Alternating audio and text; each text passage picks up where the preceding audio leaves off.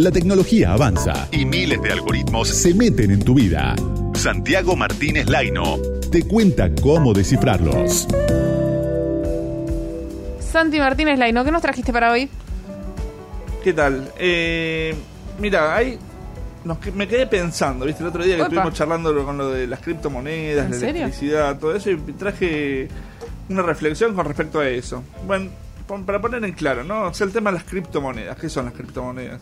Es una moneda este, virtual que surgió en el año 2008-2009 y que surge como, como forma a través de, un- de- de grandes cálculos y, y encriptamientos que hacen diferentes procesadores que están funcionando permanentemente para validar eso. Y para validar eso, eso se llaman los, los mineros, los mineros de, de Bitcoin y mineros de, de estas criptomonedas que van desarrollando esta- estas monedas.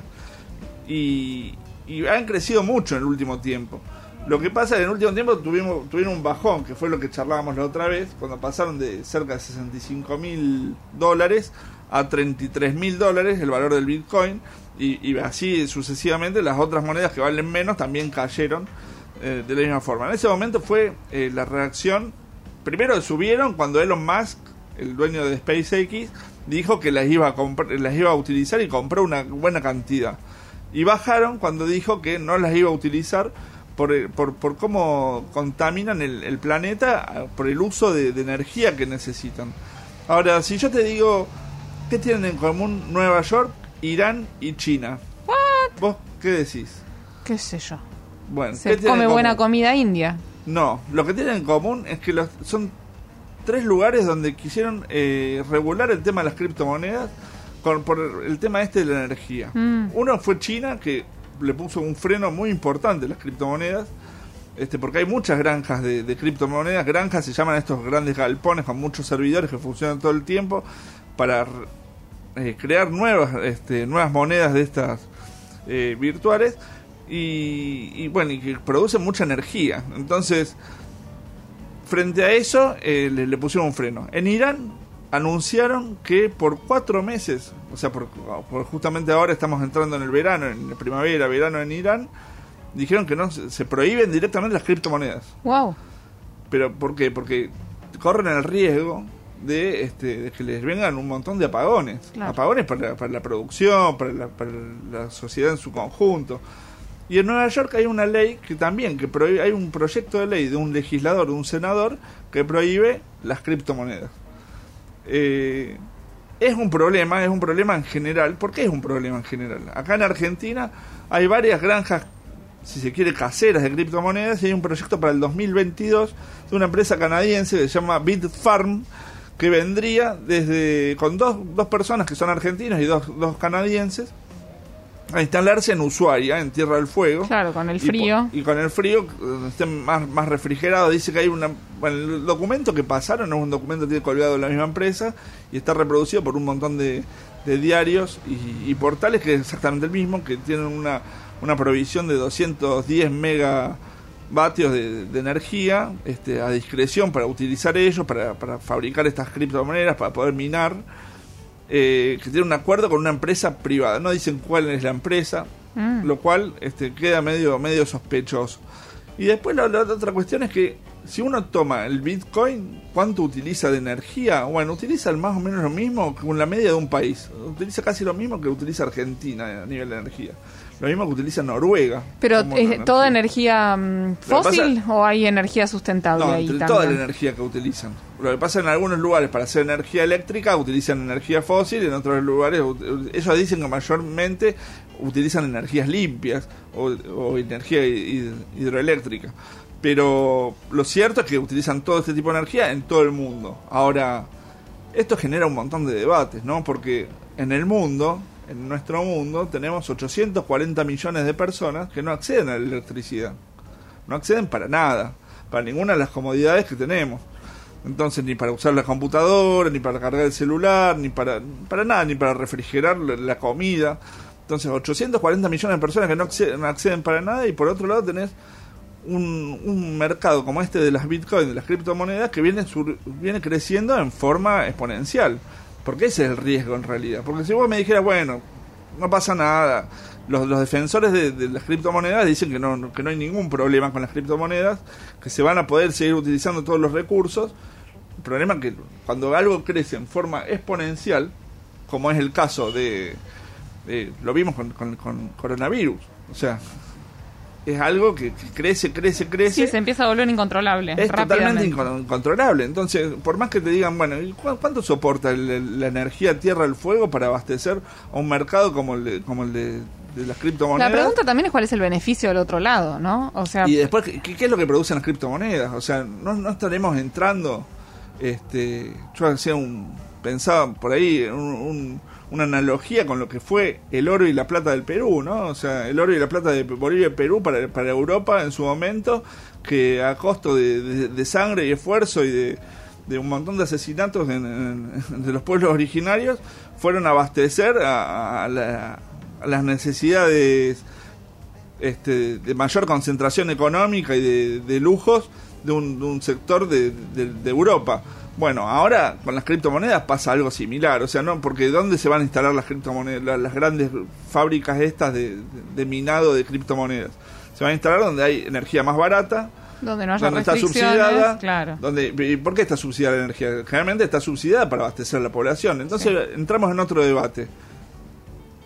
Para todos se puede utilizar la misma energía. O sea, está bien que no se utilice o no para, para toda la población esta energía. O sea, la energía vale para, para, para iluminar una casa, para refrigerar una heladera, lo mismo que para, para generar criptomonedas. Bueno, me parece que es un debate que, que tenemos que dar, que es algo que se viene, que viene creciendo en forma exponencial, que no se lo viene nombrando mucho, pero que es algo que próximamente no- nos va a, tener a todos eh, debatiendo justamente, vale la redundancia, qué hacemos con, con respecto a la energía. Porque en esto, eh, la, la cuestión ambiental con la cuestión tecnológica van a un paso este, que, hay que, que hay que que hay que analizarlo claramente. Hace poco este, hay, hay dos circunstancias que, tienen que ver con esto de, la cuestión ambiental. Hace poco llegaron un- unos eh, científicos a investigar una de las fosas más hondas del Océano Atlántico. ¿Y qué encontraron? Basura, plástico. Lo que pensaron encontrar lugar, este, vida tenebrosa o, o determinadas algas, no, basura, plástico. ¿Y qué pasó en el espacio hace poco también en- con una de las estaciones espaciales? Un pedazo de basura espacial les impactó en un en un en un en, en un brazo en un robot y los perforó eso porque justamente hay un montón de basura espacial que está circulando. Estamos generando un montón de, de daño ambiental desde la profundidad del océano hasta el espacio exterior y en todo el planeta. Y entonces, frente a eso, me parece que tenemos que poner un punto de atención para ver cómo seguimos existiendo como humanidad. Le ponemos cara a los números fríos de la economía. Isaac Yuyo Rutnik del ISEPSI te trae la realidad caliente de nuestro país. Y vamos a charlar como todos los domingos con Yuyo Rudnik. Yuyo, ¿cómo estás?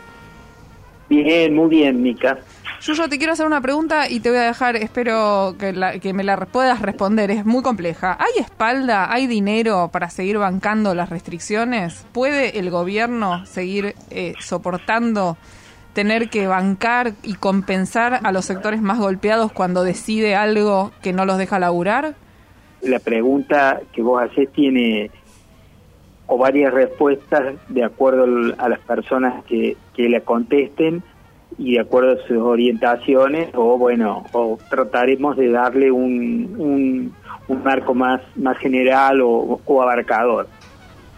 Pri- Primero, el gobierno a esta altura del, del año, en el 2020, ya había gastado un billón de pesos eh, en relación a, la, a, la- a la- a las compensaciones y a todo lo que tiene que ver con el gasto por, la- por los límites que había impuesto a la circulación eh, justamente por la pandemia. Y este, este, este año, en lo que va del año, lleva gastado solo 240 mil millones de pesos. O sea, eh, viene haciendo un ajuste importante al gasto social, no solo en lo que tiene que ver con la pandemia, sino también un gasto, un ajuste al gasto previsional, un ajuste al gasto social, a los salarios públicos, a las transferencias a las provincias. Con eh, lo cual, a esta altura del año, hay que tener en cuenta que ese gasto que había tenido, que había realizado el año pasado a esta altura, eh, equivalía a más o menos un 3, un poco más del 3% del déficit fiscal, que después llegó a 6,5 en el total. Ahora, el déficit eh, que está sosteniendo es de 0,6%. Mm. O sea, hay una preocupación principal de la conducción económica de evitar la ampliación del gasto fiscal y de eludir una emisión eh, una emisión eh, importante de recursos por encima de la reserva. Esto en alguna medida o en toda la medida desmiente eh, aseveraciones que dicen de sectores de, economistas que dicen que hay una una continuidad de una emisión descontrolada. Los números concretos son esto que, eh, que estoy que estoy planteando. Eh, ahora, al interior del gobierno esto trae un debate muy importante y durante esta semana hemos escuchado distintas voces de primera línea que plantean exactamente lo contrario. Por un lado, el ministro eh, Daniel Arroyo explicó en varias intervenciones mediáticas que eh, no está descartada eh, la posibilidad de que vuelva a ser reimplementado el, el IFE, ¿cierto? El ingreso familiar de emergencia.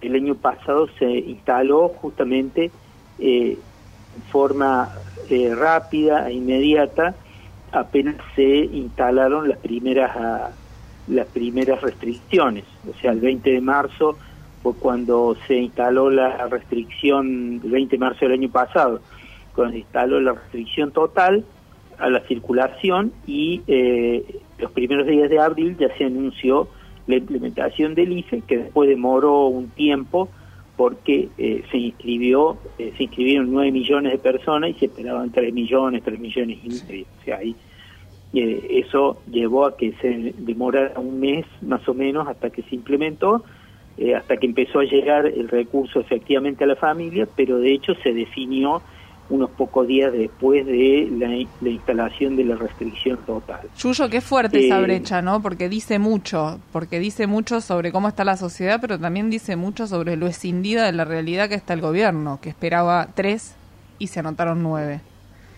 Exactamente, ese fue un, un debate que llevó a, a entender o que nos clarificó eh, un debate que surgió como consecuencia de esa situación y que nos clarificó desde que de hasta dónde el Estado el Estado estaba conociendo cuál era la situación del, del, conjunto de la población o por lo menos de un sector importante eh, de la población, el sector de, menores ingresos.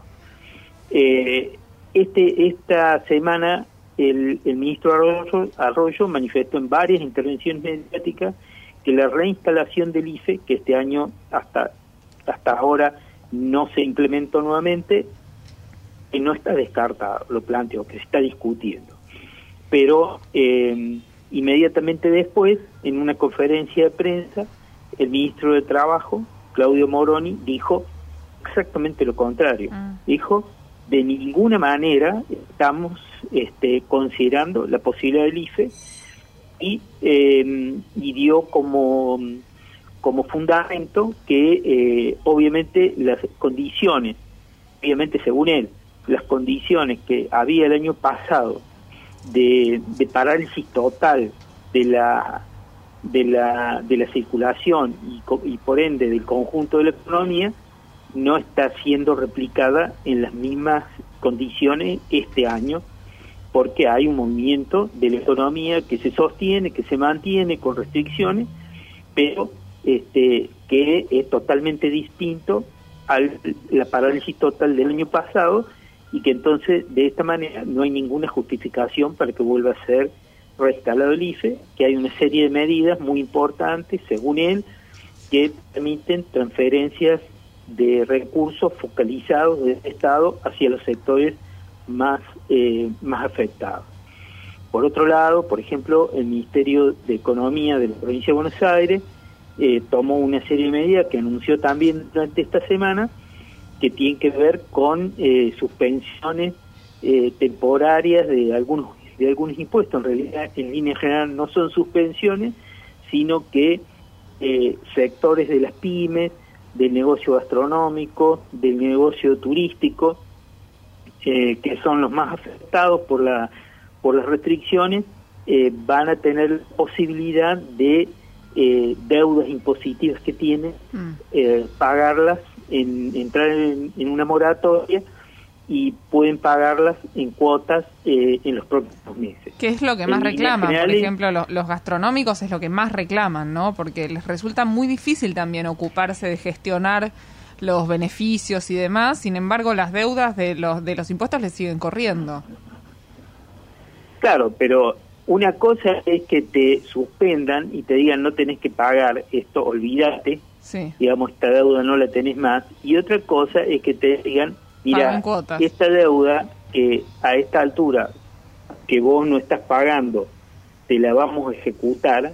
La diferencia que le están planteando es que no lo van a ejecutar, pero que lo van a tener que pagar igualmente en cuotas en los próximos meses. Pero no hay ninguna perspectiva de que la situación económica de esos sectores se vaya a recomponer más o menos rápidamente y entonces tenga la posibilidad de pagar las cuotas que, mm.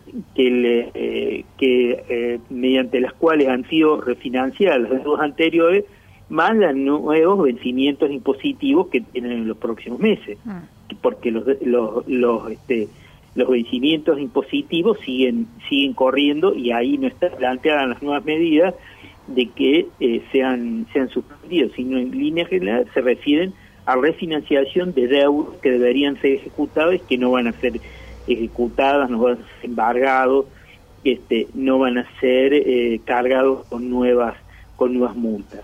Eh, o sea, en realidad, en un contexto de tanta dificultad económica para estos sectores, sobre todo para las pymes, que son las que este, mantienen una cantidad o deberían mantener una cantidad importante de puestos de trabajo, estas medidas son, eh, digamos, en el mejor de los casos, si lo queremos mirar como una intención, son buenas, pero son absolutamente insuficientes, son absolutamente insuficientes. Entonces, ese debate que se manifestó muy crudamente esta semana que pasó en estas declaraciones tan diferentes y contradictorias entre dos miembros del gobierno nacional de primera línea, entre el ministro de Desarrollo Social y el ministro de Trabajo, unos diciendo el IFE está siendo considerado y el, y el otro diciendo de ninguna manera estamos considerando una nueva reinstalación del IFE, obviamente marca una eh, eh, debate al interior del, del gobierno que tiene que ver con la continuidad o no de una orientación económica muy restrictiva respecto fundamentalmente al gasto social que tiene que además en el marco en que la recaudación impositiva, o sea, la recaudación que viene obteniendo el fisco, eh, viene creciendo sustancialmente, viene creciendo porque hay mayores ingresos externos y viene creciendo porque la propia inflación le da la posibilidad de tener de que el impuesto como el IVA, que son porcentajes de lo que de todo lo que se de todo lo que se comercia en el país crece y crece. Eh, entonces, ¿qué hacen con esos mayores recursos que va a tener el fisco? Hasta ahora, junto con los mayores ingresos que va teniendo el fisco, contradictoriamente hay un ajuste muy fuerte eh, en, el, en el gasto social. Veremos entonces en las próximas semanas cómo evoluciona esta este debate interno cómo, y cómo eh, se traduce en, y en qué tipo de medidas eh, va tomando el, gobierno respecto al gasto social, que obviamente es una, una necesidad importante que se incremente porque la realidad de los sectores de menores ingresos sigue siendo eh, cada vez más complicada. Acuciante. Muchas gracias, Yuyo. Muchas gracias, Yuyo. No, gracias a ustedes y nos vemos el domingo que viene. Hasta el domingo que viene. Era Isaac Yuyo Rutnik, director del ISEPSI. Más información sobre lo que acaba de contar. Está en www.isepsi.org.ar. La primera con S, la segunda con C. El algoritmo escondido. Micaela Mendelevich, Santiago Martínez Laino. Hasta las 8. Radio con Voz 899.